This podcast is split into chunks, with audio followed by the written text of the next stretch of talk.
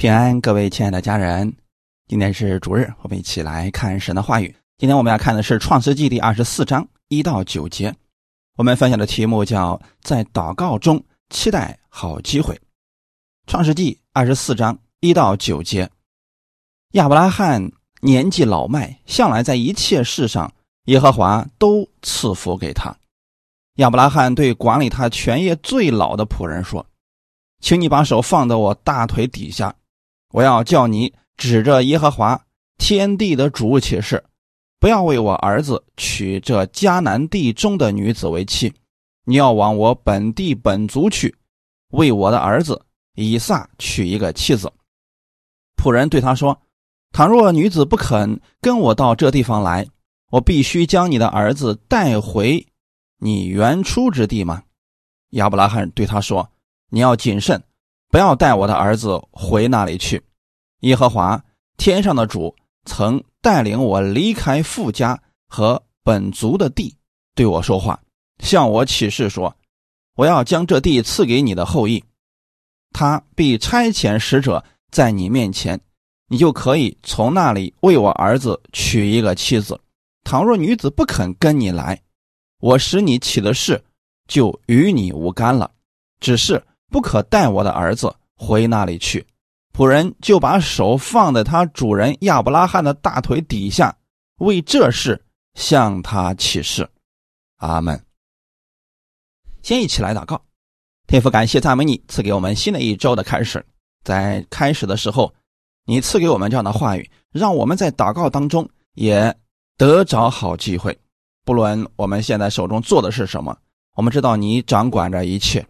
你能带领我们在各样的事情当中经历得胜，感谢主，把我们新的一周的开始交在你的手中，圣灵带领我们，让我们今天在这样的话语当中都能够有所得着。感谢赞美你，奉主耶稣的名祷告，阿门。亚伯拉罕年龄大了，此时以撒大约也有近四十岁的年龄了，在其他的事情上。亚伯拉罕的家里边，经济上的供应、人际关系等等，神都赐福给他。可能我们很羡慕亚伯拉罕的这种生活，可是我们仔细去读前面二十四章的经文，你可以发现，亚伯拉罕是一个常常向神献祭、祷告的人。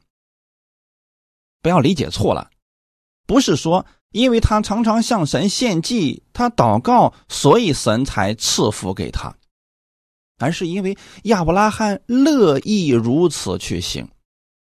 亚伯拉罕向神献祭，是觉得神是他一切的赐福者。亚伯拉罕向神祷告，是他乐意在凡事上寻求神，那么神就带领他，所以他才能够。凡事顺利。经过了献以撒事件之后，亚伯拉罕的年龄也大了。虽然说神在其他的一切事上都赐福给他，可现在有一件心事，在亚伯拉罕的心里边，那就是以撒还没有成家。但亚伯拉罕不愿意在迦南地为以撒娶妻。其实我们可以知道，迦南地是属于。啊，很多其他族人生活的一个地方，有各样不同的习俗。这样的情况之下呢，结了婚之后啊，会有很多的冲突。啊，不信主的其实也是这样的。如果说两个人的观念不同，即便结了婚了，那么会有很多的矛盾产生。那么信了主的人呢，至少在这一点上，比不信者要强一点。但若是信了主的人，如果说观点不一致，在很多事情上也是会起争执，在这点上，所以说为什么我们说要同心去做事情，就在这个地方了。因为现在自己的儿子年龄大了，所以特别希望给他找一个妻子。这个时候就差遣自己的老仆人去自己的老家。为以撒寻得妻子，弟兄姊妹，这是个很重要的事情。你不要说那个时候啊，啊，结婚的事情都是父母说了算啊，也不是这样的。亚伯拉罕呢，肯定希望这个儿子过得能够幸福，所以他不会强迫以撒去做什么事情。但是呢，他并不希望以撒回到原来的他的老家去找一个妻子。在这儿，其实我们看得出来的是亚伯拉罕对神的信心，就是亚伯拉罕相信啊，即便我的儿子不回去，那么神也会在其中做工，带回来的那个女子呢，以撒也一定是喜欢的。他是把凡事都交给神了，在这一点上，亚伯拉罕的信心确实是超越其他人的。他对神的那个信任，是在凡事上，因为他对神信任了，凡事在生活当中，他就会照着神的话语去行。影响最深的，一个是他的儿子，另外一个就是在他家里边跟了他很多年的老仆人。弟兄姊妹，给儿子娶媳妇这是多么大的事情啊！所以说，亚伯拉罕对神的信心非常的大，他把这个事情交给老仆人，说明他对老仆人也是极其的信任。所以今天我们就看这个老仆人，他从亚伯拉罕那儿又学得了什么？如果老仆人不懂得亚伯拉罕的心意，只是说完成任务啊，按自己的意思找一个女子回来，如果回来这个女子亚伯拉罕和以撒都不喜欢。这个差事就算是失败了，恐怕也会很尴尬，所以在这里体现了童工的重要性。那意思是什么呢？我们在服侍神的时候需要有童工，这个童工是一定要同心的，就是有一些事情你只是告诉他了，他就知道该怎么样去做，并且明白你的心意和喜好了，啊，不需要说太多。如果啊。千叮咛万嘱咐的，最后这事还是没办成，这说明他根本不理解你，也不了解你到底在想什么。真正的同工同心了以后，做事情是事半功倍的。阿门。那么亚伯拉罕的信仰影响了自己的儿子，在献以撒的这个事情上就可以看出来了。同时呢，也影响了他的老仆人。在给以撒娶妻子的这件事情上，我们就看出来了这位老仆人的同心之处了。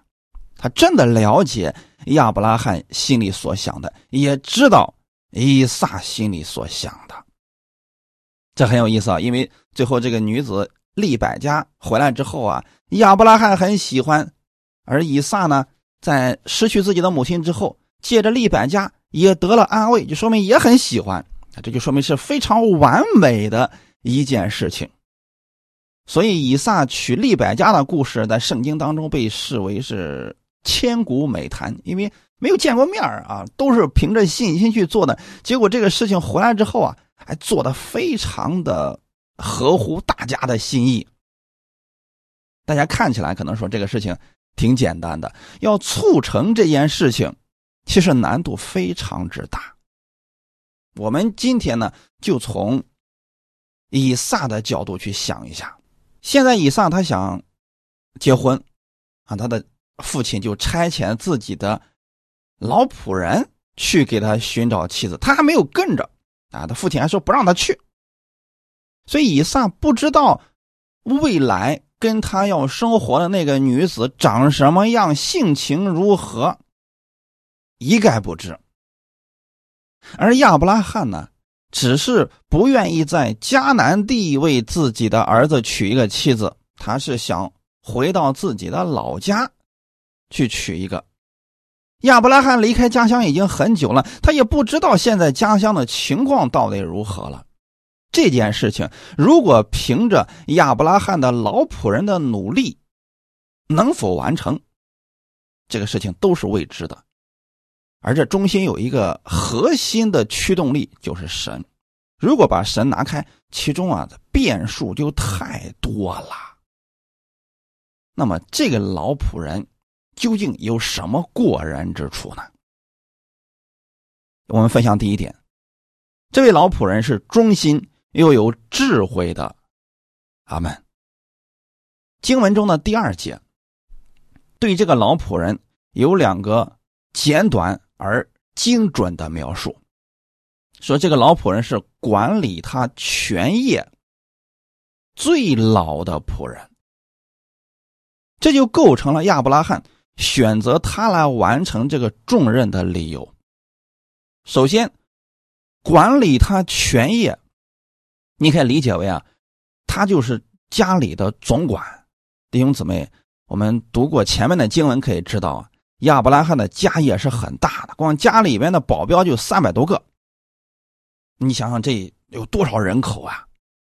人很多，由谁来管理的呢？就是由这个老仆人全权管理的。首先。他一定是一个可以让亚伯拉罕完全信任的仆人。今天，其实我们在生活当中，我们特别希望能交到这样的朋友，对不对？就是完全可以信任他，你不用担心他会变成家里人犹大。那么，在企业当中，我们也期待能够遇到这样的员工，就是既有能力又特别的忠心。在教会当中呢，我们希望跟我们一起服侍的人，希望我们弟兄姊妹也是有忠心并且有智慧的啊！你不用担心你的背后啊有人给你捅刀子、给你闯祸，因为很多时候啊，事情的失败不是来自仇敌，而是来自自己人。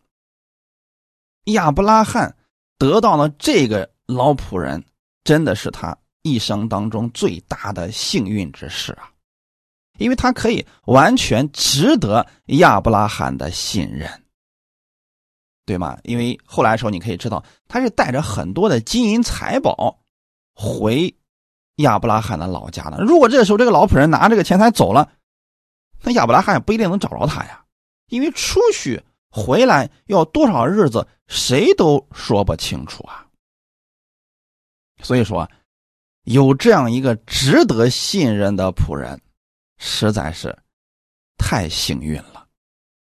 其次呢，这个老仆人必然是个有管理头脑、各方面都很强的管理者。如果说啊，只有忠心就没有能力，哎，也干不了管理全业的老仆人呐。你想，这给你一件事情，你就把它办砸了。给你一件事情，你就把它办得很糟糕，那么亚伯拉罕一定不会让他去给自己的儿子寻找媳妇儿。这件事情太重要了，所以在选人的时候啊，亚伯拉罕是选了一个既忠心又有能力又懂得他心思的人，而这个老仆人完全符合这一点，他是最老的仆人，就说明什么呢？有经验，有头脑，所以亚伯拉罕对他的描述是年纪老迈。想想看啊，他一百岁的时候生的以撒，此时以撒已经将近四十岁了。那能够被亚伯拉罕称为最老的仆人，那年龄应该跟亚伯拉罕差不了多少的呀。所以想来他的年龄已经不会太年轻了。而这个老仆人一定是从。加勒底的乌尔一开始就跟随他的，就说明这个老仆人亲眼看见了神如何赐福给亚伯拉罕，如何带领他一步一步走到今天，而他又看到他的主人亚伯拉罕是如何去回应神的带领，又如何去献祭，如何在凡事上祷告，在这样的事情上，恐怕这个老仆人。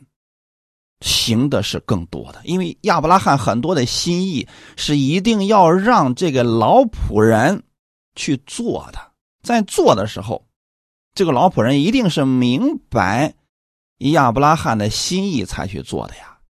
你比如说，亚伯拉罕要向神去献祭了，那总得预备各样的礼物，还得准备东西啊，准备材料啊什么的，那这一定是老仆人去张罗的事情。久而久之啊。亚伯拉罕和这位老仆人心意相通了，而这位老仆人透过亚伯拉罕也明白了这位神是什么样的一位神，很有意思啊。因为亚伯拉罕呢，在这一块的影响力还是有的。他从自己的老家出来的时候，带着自己的家人，同时也带了他的侄子罗德。你看，罗德就曾经受他影响，还是比较严重的。只是罗德呢，这个贪心比较大，后来走偏了。但是罗德也学会了亚伯拉罕呢，就是非常乐意的接待。客旅啊，这一方面呢很大方。从这个地方我们可以看出来，亚伯拉罕影响了他的家人，可能影响最深的就是他这位老仆人了。所以在此我们可以看到，这位老仆人是深受亚伯拉罕的影响，并且也深知亚伯拉罕心中所想的，他也明白这位神。或许他亲眼见证了神给亚伯拉罕所带来的恩典和赏赐，他也在心里边愿意认识并且回应这位神的带领。因为从后面我们看到他为以撒去娶妻的时候，是可以看出来这一点的。所以啊，亚伯拉罕成为上帝的朋友，那么这位仆人应该是看在眼里边的。弟兄姊妹，我们的信仰是可以影响我们周边的人的。如果说我们的信仰，我们信的很糟糕，行为、言语都很糟糕，你也会影响你周围的人，就别人就觉得，哎，你就是这样一个人而已。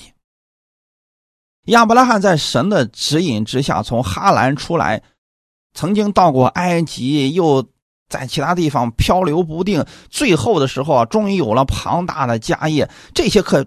绝不仅仅是单靠亚伯拉罕的能力和管理能够支撑下来的，这就跟如今开公司一样。你要知道，你建立一个公司，你投进去钱这个容易，但是能够把公司做起来，这不仅仅需要有智慧，还得需要有忠心的员工，对吗？那如果说我们有钱，我们自己有智慧，可是下面的人都跟你不一条心啊，总想着。把你的东西据为己有，那你多少家业也不够他们去挥挥霍的，对不对？所以亚伯拉罕呢，真的，他下面有很多的仆人和婢女在打理着他的这些家业，而管理这些仆人的就是这个老仆人。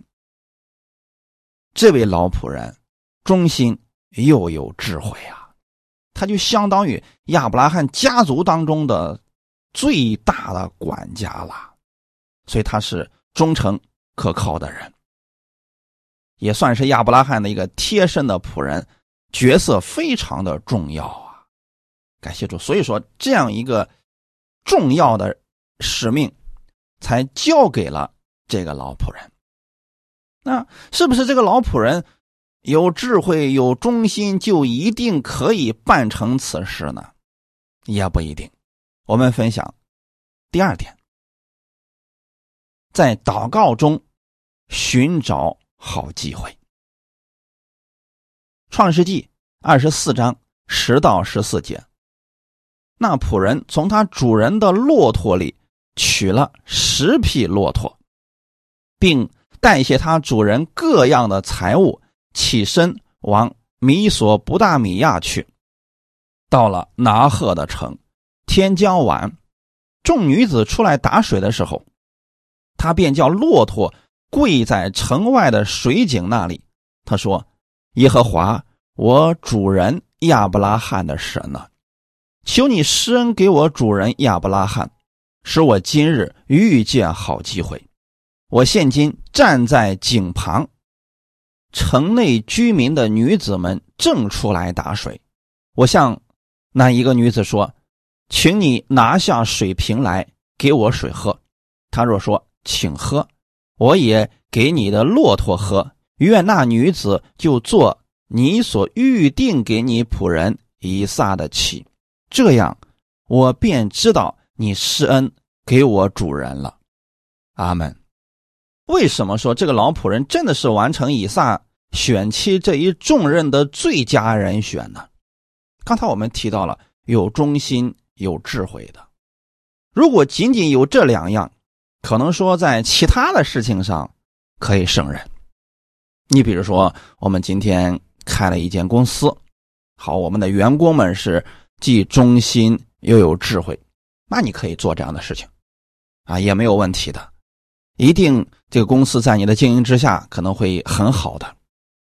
但是还有一种可能性，就是你缺少机会的情况之下，你可能人员都有，你就是没有机会，可这个事情就会迟迟无法开始。甚至说有些时候呢，你有忠心的人，有智慧，如果说没有机会的情况之下，你连开始估计都开始不了。特别是像今天这件事情，你要是给主人的儿子寻得他所喜悦的妻子，要做到各方都满意，这个光靠智慧和忠心已经不够了。你看，今天我们在生活当中，我们遇到问题了，我们不知道怎么去走了。这个时候，你可能动用你全部的资源、智慧，你发现还是分析不了的时候，怎么办呢？所以这个时候，我们的神就必须要帮助我们了。那我们就需要去祷告了，在祷告当中，让神赐给我们机会呀，弟兄姊妹。新的一年开始的时候呢？我愿意，我们弟兄姊妹啊，一定要多祷告，让神来带领你下面要走的道路，赐给你好机会。在赐机会之前，你心里总得有你想要的吧？我们来看看这位老仆人他是怎么样做事情的。首先，这个老仆人去给以撒娶妻的时候，是拿着礼物过去的呀。所以是取了十匹骆驼，带着他主人各样的财物，就回到了亚伯拉罕的家乡，到了拿鹤的城。到了这个城之后，他又怎么样去完成亚伯拉罕给他的这个任务呢？原来啊，在那个城里边，大家都有一个习惯，因为那个时候啊是放牧民族嘛。所以他们白天的时候他就放牧，只有说到天快黑的时候啊，这个时候呢，那些在外面放牧的那些女子们就回来了啊，牵着骆驼就开始回来。那第一件事就是要给骆驼打水去喂水喝，这是一个好机会啊。那么要想给以撒娶妻子，就必须要找到女子们聚集的地方。如果连这个机会都没有，你进去之后，你你总不能去问啊，你家谁家里这个女子年龄在给十八岁左右，然后我要去一个一个问，这个不合适的。这个虽然说方法可行，但是呢，成功率太低了，而且会浪费很多的时间和精力。所以这位老仆人他有智慧，他选了一个地方，选了一个什么地方？就是到了晚上的时候呢，所有的这些出去。放牧的这些女子啊，他们都要回来，给骆驼打水喝。他就在这个地方等着了。那可能就有人就问了：为什么这个老仆人要在这个地方等？他为什么不去找这个拿鹤城里边有名望的人，找那些大家闺秀呢？因为那样的女子啊，恐怕娶回到家之后啊，安慰不了以撒的心。这位老仆人看的并不是这个女子的美貌。你看过去的时候，可能我们在电视剧上或者说其他地方看到的，都是说娶妻子首先看的是她的外貌。其实，亚伯拉罕和他的老仆人心里都知道，里面的美德比外面的美貌更重要。如果说一开始你看到是他的这个美貌，好了，你跟他结婚了。结了婚之后，发现两个人啊，性格呀、喜好呀、做事情的完全都不一样，这是没法过的。所以在这个问题上，这位老仆人就提前都想好了啊，这个女子的美德要放在第一位，所以这个女子一定得是一个勤劳的女子，你不能在大家闺秀里那要那个干什么呀？啊，所以呢，他就在这个地方等着。那来这儿的这些女子都是非常勤劳的，在外面干活的。感谢主啊，这就很有意思，因为只有说这样干活的人，将来才能够去安慰以撒呀。你说他自己天天把自己关在闺房里边，他还期望别人去安慰他呢，他就安慰不了别人了。所以你看到这个仆人的智慧了没有？他就在这个地方等着，然后在等的过程当中，他就开始祷告了。这是我们今天要讲的这个中心的部分啊，就说他也不知道到底是谁，他只是想借着这个地方，借着这个机会让神来做工。那这个地方对不对呢？很对的呀，因为在这个地方来的女子都是啊勤劳的女子，美德这方面还是需要进一步的考察的。所以他就开始祷告说：“耶和华，我主人亚伯拉罕的神呐，他是他向神来祷告了啊！求你施恩给我主人亚伯拉罕。有没有发现这个仆人的祷告的时候没有自己的意思？他也不是为自己求的，他一直求神赐福给他主人亚伯拉罕，就是他知道自己的位置在哪里，他没有僭越他主人的位置，他没有说了，主啊，你就。”赶紧给我赐一个女子，让我完成这个事儿得了啊！回去交差呢。不是，他很忠心的去完成这个事情，而且向神祷告很谨慎。他向神祷告说什么呢？求你施恩给我主人亚伯拉罕。也就是说，他一直期望是自己所做的这个事情能够让亚伯拉罕喜悦，使我今日遇见好机会。他把主动权交给了神。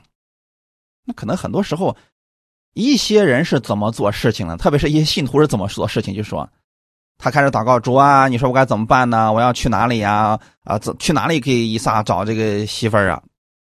好了，然后大家到处开始溜达，这样是不行的。所以这个老仆人他有智慧，他首先找到了一个女子们聚集的地方，其次呢，他这个地方等着。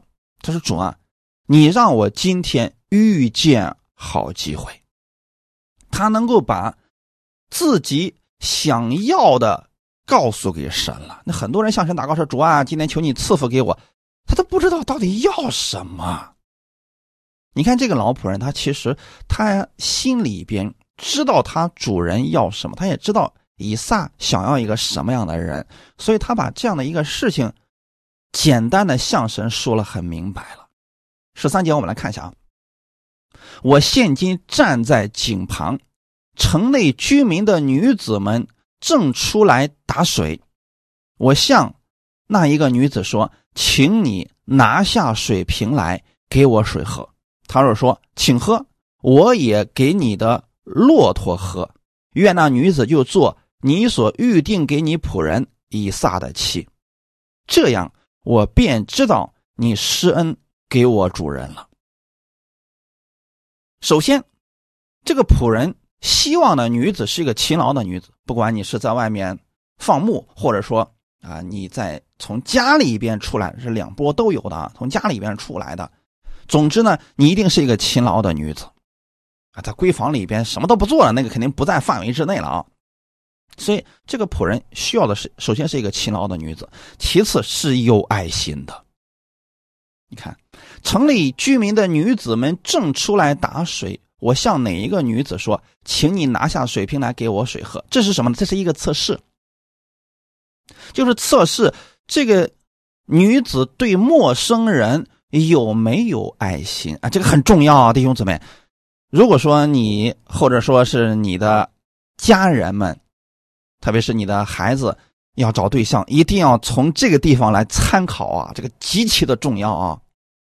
这个人必须有爱心，因为现在这个老仆人等于说是远道而来，到了这个城里边，他在井旁，他就对一些女子说：“啊，那么请你给我一点水喝，可以吗？”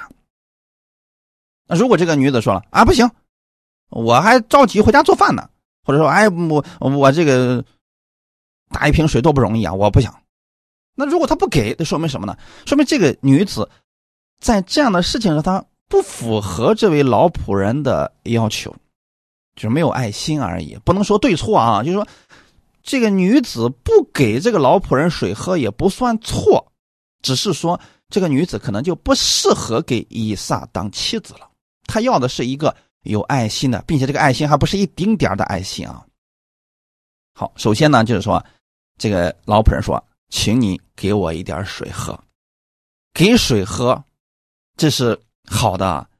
但是在这儿呢，这个老仆人还有一个条件，他若说请喝，我也给你的骆驼喝。”啊，这就是一个隐形的一个条件啊。就说啊，如果说啊，呃，他向一些女子说：“能不能给点水喝？我口渴了，我远道而来的。”那这些女子们能做到给他一瓢水喝啊，这是很好的，这就算已经很有爱心的。但是这并不是这个老仆人所要的，他要的是一个独一无二的从神而来的提示。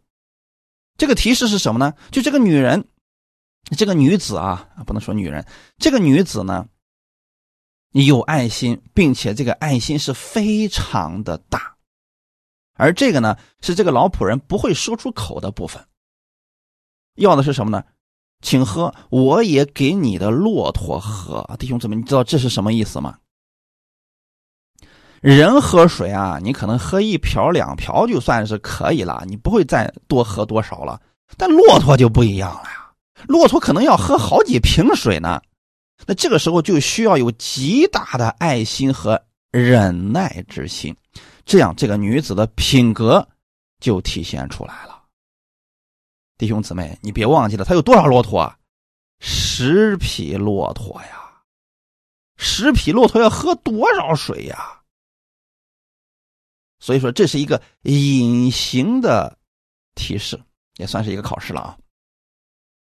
弟兄姊妹，这个老仆人就等着说：“主啊，我需要的是这样一个有特别大爱心。”还有忍耐心的女子，院内女子就做你预定给仆人以撒的妻。这个老仆人呢，对以撒的妻子，只要求他的品格是美好的。那说明了什么事情呢？这个老仆人的品格是这样的：他对他主人首先是忠心的，其次他是极其有爱心的。如果没有爱心，这个事情我为什么去做呀？我管理好我我自己家里那点事就行了。你儿子娶，妻子让他自己去好了，或者你自己去好了。不，这个老仆人也是极其有爱心的，而且他能非常忠心的去完成这件事情。那么，这个老仆人想这借着这个事情来看见神是不是这样来带领他的。如果遇到了这样的女子，那么这个老仆人就说了。如果我遇见了，那我就确定这是你预定给我仆人以撒的妻，因为能够主动的说给十匹骆驼水喝的人，恐怕是少之又少的。我们在这儿有一个假设啊，如果说当天利百加没有来，他问了好些女子要水喝，这些女子都给他水喝，他没有等到，怎么办？很多人在这个地方就开始迷茫了，因为并不是每个人都像这位老仆人一样幸运啊！一祷告，然后利百加出现了，这个事就完成了。那还有另外一种情况，就是他祷告了，他也向这些井旁的打水的女子们要水喝了，别人也都给他水喝了，可是就没有人说主动说要给你骆驼喝水。这时候怎么办？其实很简单，继续祷告，明天接着来。如果这个城里边的没有，那就换另外一个城。这就是方法。阿门。这是对神的信心的体现之处。你不能要求神啊！我去的第一个地方，我就在那死等啊！我今天等不着，我明天等，明天等不着，我后天等，我等他一年两年，我不信等不着以撒的这个妻子，我不信等不着这么一个人给我十匹骆驼喝水啊！不能是这个样子的啊！所以说，他就会继续祷告。如果今天在这儿没有，他就会祷告主啊，那你带领我，让我去哪个地方？所以这个你不知道神如何带领你的时候，你就可以用这样的方式学习一下这位老仆人如何去依靠神完成亚伯拉罕托付给他的使命。弟兄姊妹，我们要做一个有智慧、精明能干的人。那好多信徒呢，就完全没有这样一个。爱心和忍耐的心啊，总是太着急。事情不一定是第一次神就完全给你成就，有时候呢，他是在中间，有时候可能是在最后面呢。啊，所以说弟兄姊妹，在这位老仆人替以撒选妻的这个过程当中啊，最终促成这件事情的是神。那么体现出来的就是这个老仆人的智慧和对神的信任。阿门。也许你会说啊，他可能是因为过去管理亚伯拉罕庞大的家业，所以他肯定有过人的智慧，这个无可否认。他确实在管理家业上一定是非常有智慧的。但是这位老仆人，他现在需拥有的不仅需要有属世的智慧，就是管理家业的智慧，同时他也得拥有属灵的智慧，就是顺服神的话语。否则这个事情怎么成就啊？你用过去的智慧不一定能成的呀，对不对？在亚伯拉罕的家里边，这位老仆人有一定的决策权，但是在为以撒选妻的这件事情上，你聪明是不是就显得那么的微不足道了？因为毕竟不是给这个老仆人娶妻，是给以撒娶妻，是他的少主人呐。一旦这个事情完成了，以撒不满意，那后面见面之后多么的尴尬呀！再说了，中间有太多的变数了呀。如果这个时候这老仆人自作聪明，按照自己的喜好去为以撒娶妻，或许他真的会一败涂地。那这位老仆人的智慧和理性判断一定有他的独到之处，所以他在一开始的时候就没有擅作主张，没有妄自谋划，而是他听从了他主人的要求。所以他一开始离家之前就问了他的。呃，主人说：“那你到底需要一个什么样的条件的女子？”在细微的问题上，他有疑问的时候，也弄清楚了之后才动身的。就是说，他是完全按照他主人的意思来做事情的。这点上，是我们需要去效仿的地方啊。我们得明白神的心意是什么，然后在神的这个心意范围之内，我们可以发挥我们自己的想象力，按照我们自己的。那个心中需求的去做，这就好了。你不能你的需求先放到第一位，然后让神来满足你，这就容易出问题。在他清楚了他主人的意愿之后，当他到达了目的地的时候，他向他主人的神，也就是耶和华，祷告了。他的祷告是那么的直接、清楚明了，他求的是。神给他一个好机会，让他遇见那样一个女子。他并没有说：“哎，我觉得这个女子行，主啊，你就把这个女子赐给我主人的儿子做妻子吧。”没有，他是说：“主啊，你到底给我主人的儿子预备的是哪一个？请你让我遇见好机会，我能够认出他来。”他是把主动权交给了神。让神能够清楚的带领他，让他明白神的旨意。感谢主啊，这就是这个老仆人的忠心之处了，太不容易了。遇到这样的一位童工，这一辈子太幸运了。创世纪第二十四章二十四到二十六节，因为这个老仆人呢就在井边等着啊，就开始问。啊，这个时候呢，利百家出来了。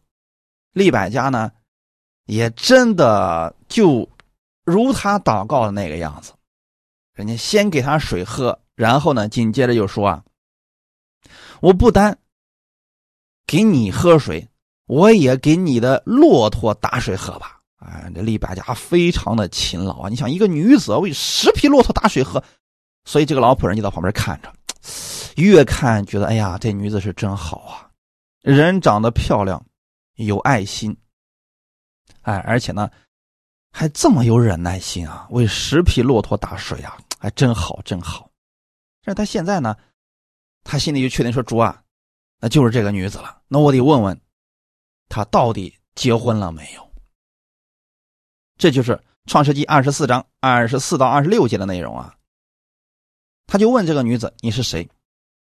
女子说：“我是密加与拿赫之子比土利的女儿。”又说：“我们家里足有粮草，也有住宿的地方。”那人就低头向耶和华下拜，说：“耶和华，我主人亚伯拉罕的神是应当称颂的，因他不断的以慈爱诚实待我主人。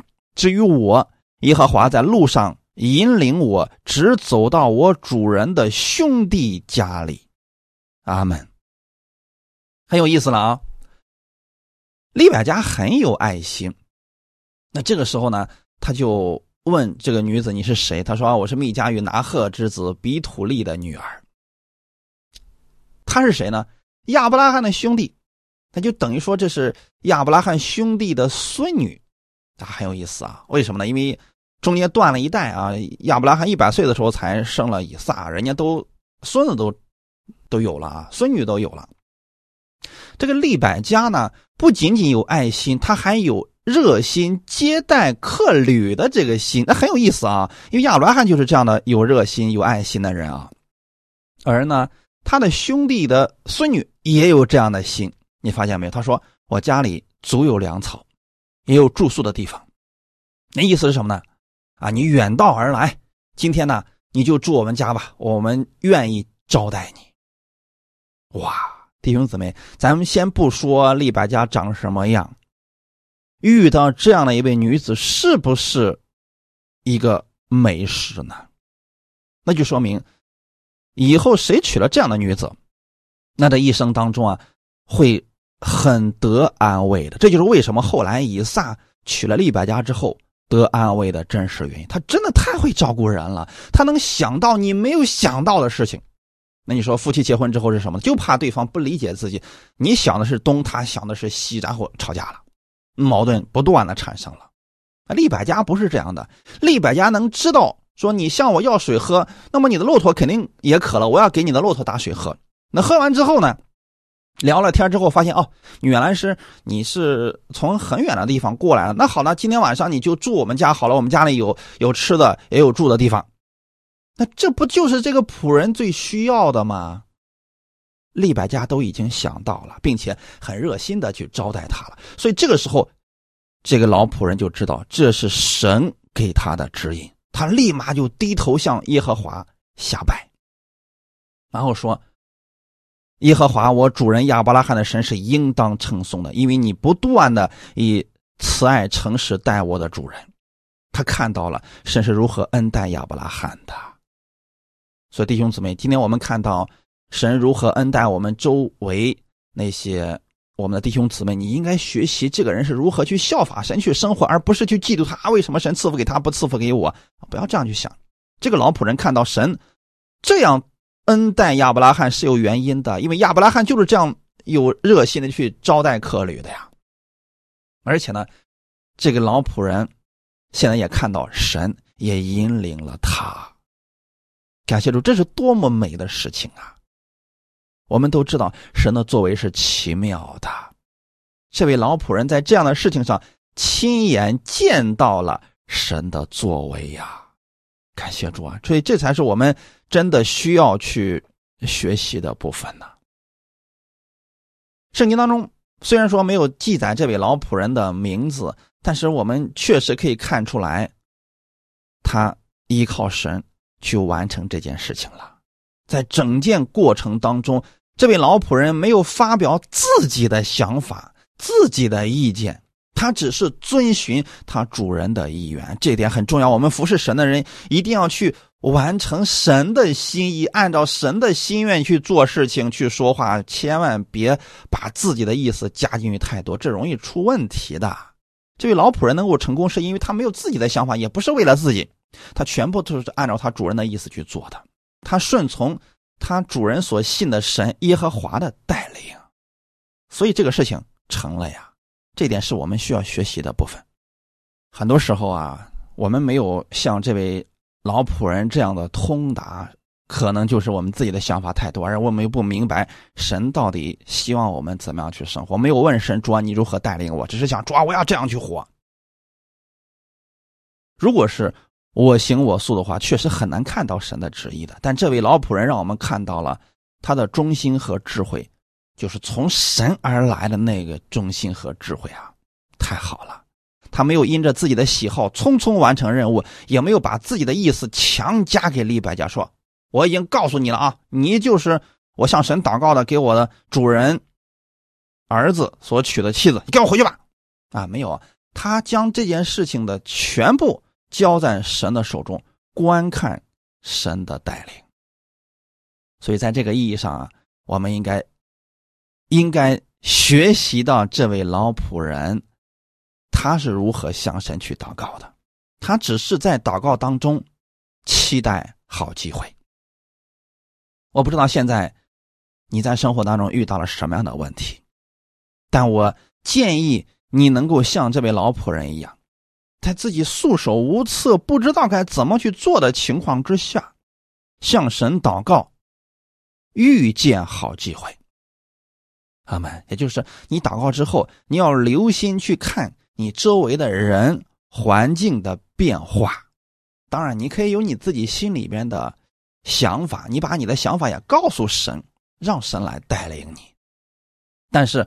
不要把一切都安排好了，让神给你来成就啊，这个就不对了。你看这位老仆人，他只是找到了一个地点，这个地点是什么呢？是很多女子聚集的地方。剩下的事情他就交给神了。只是呢，他希望神给他预备的是一个有爱心、有忍耐的心，有够又能够乐意去服侍人的这样的一位女子。他并没有要求说这个女子长什么样，家里有没有钱，对这些都没有，只是品格上。希望神赐给他这样的，这是完全没有问题的呀。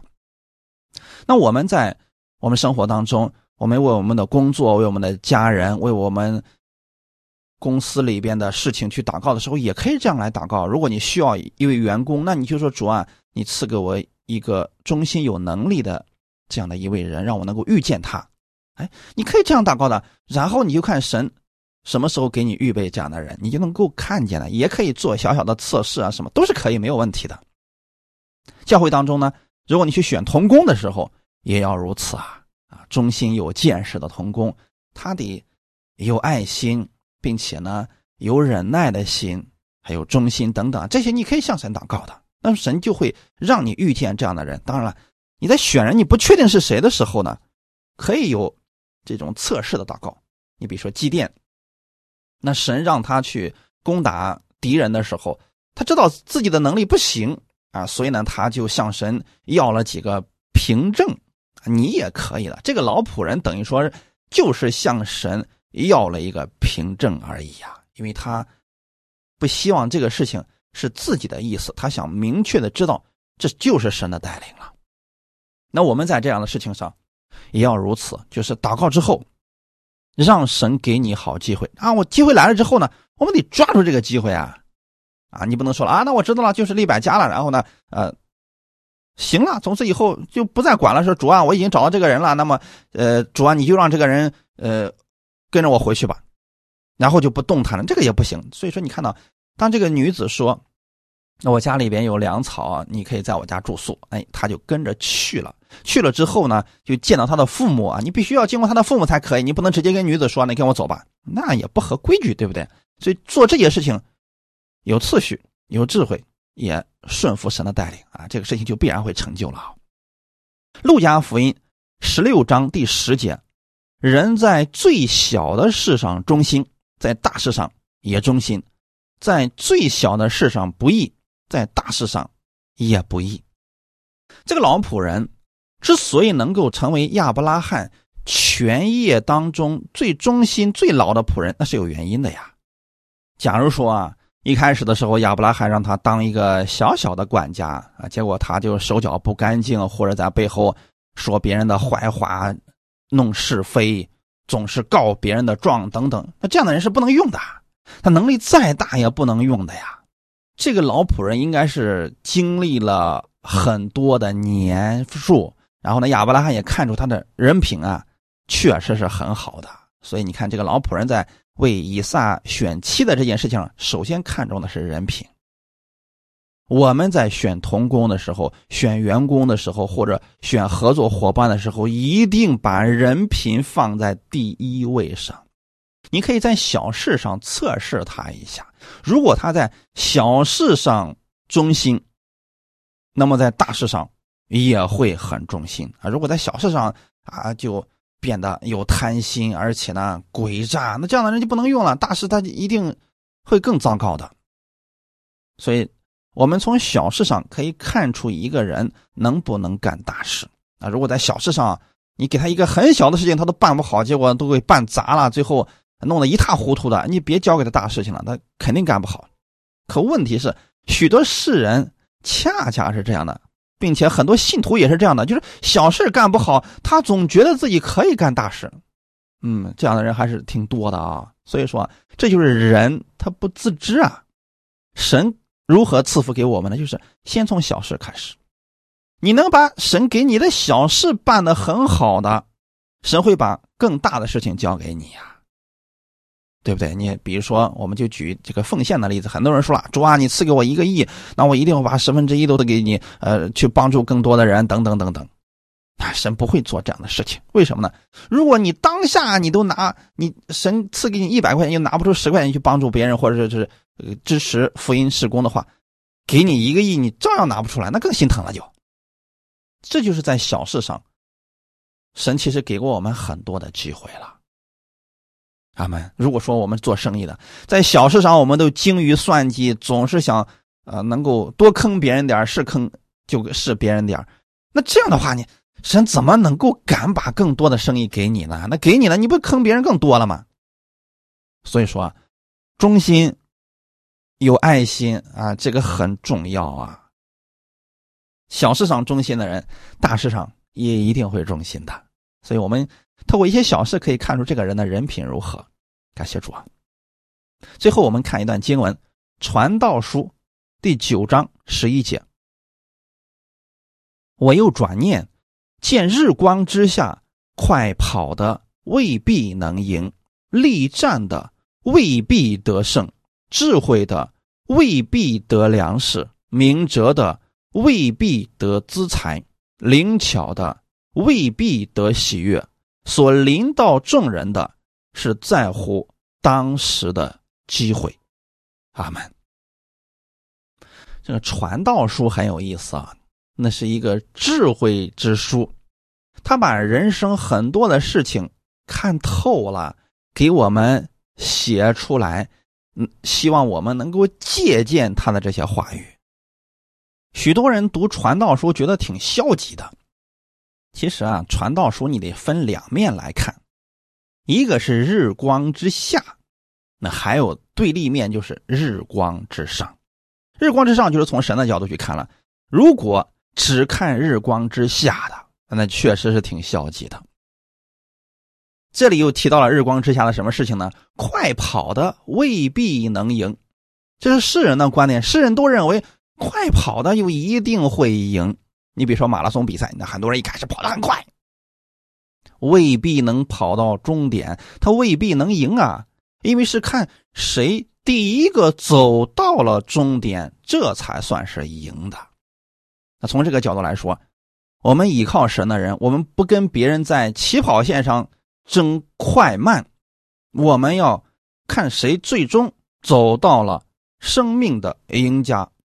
这才是重点。如果你明白了这一点，哎，别人跑快就跑快呗，暂时他跑快而已，因为路程很长，我们没必要跟别人争着当下的输赢。力战的未必得胜。那很多世人就认为啊，我只要努力的，那一定会得胜啊。其实这是一个谎言。你努力的可能会得胜，但是不不是说一定会得胜的啊。这个世界上努力的人很多啊。但是并不见得他们最终都得胜了。得胜是什么呢？需要有机会的啊！你如果说没有机会的，你跑再快，你能力再大，你用的力量再多啊，不一定得胜，可能最终是竹篮子打水一场空而已。智慧的未必得粮食，这个人很有智慧，头脑很管用，但是，你不一定能够糊口啊？为什么呢？没有给你机会，你怎么办呢？就是说，我们通常所说的“巧妇难为无米之炊”，什么意思呢？你很有智慧，你能够做各式各样的食物，可是没有米，你怎么去做？你再有智慧，没有粮食，你没有机会，你得不到粮食的，对不对？明哲的未必得资财，这有什么意思呢？啊，就说啊，哎呀，你懂得很多的东西。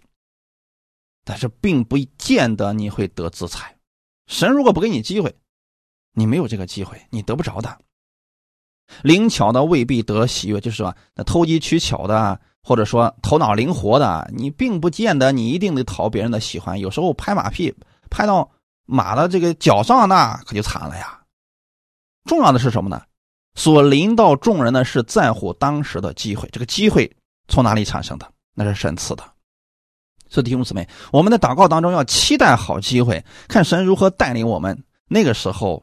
你必然能赢，能得胜，能得粮食，能得资财，也能够得到你所想要的结果。感谢主，所以这个机会一定是神所赐给我们的。阿门。今天我们要学习的就是这位老仆人，他如何在祷告当中让神一步一步带领他。那让我们在新的一周开始的时候也学习。像这位老仆人一样，一步一步的让神带领我们前面的道路。我们无论遇到什么事情，我们不抱怨，我们怀着期待的心，期待好机会的出现。哈利路亚！我们一起来祷告，天父，感谢赞美你，谢谢你今天借着这样的话语来安慰我们，带领我们。我们看到亚伯拉罕的这位老仆人，他从亚伯拉罕那里学习到了顺从，学习到了智慧，并且他还乐意去跟从神的引导。我们是神的儿女，我们不是仆人，所以我们更明白我们天父的心意。愿你的话语带领我新的一周的开始，让我在生活当中能够明白你给我的带领。我愿意在凡事，在祷告当中看到你给我的引导。我愿意得到这样的好机会。感谢赞美主，在我所期待的事情上，我愿意看到你给我的好机会。感谢赞美你，我相信你愿意把最好的赐给我。愿意让我成为这祝福的管道，去帮助更多的人。哈利路亚！一切荣耀都归给你，奉主耶稣基督得胜的名祷告，阿门。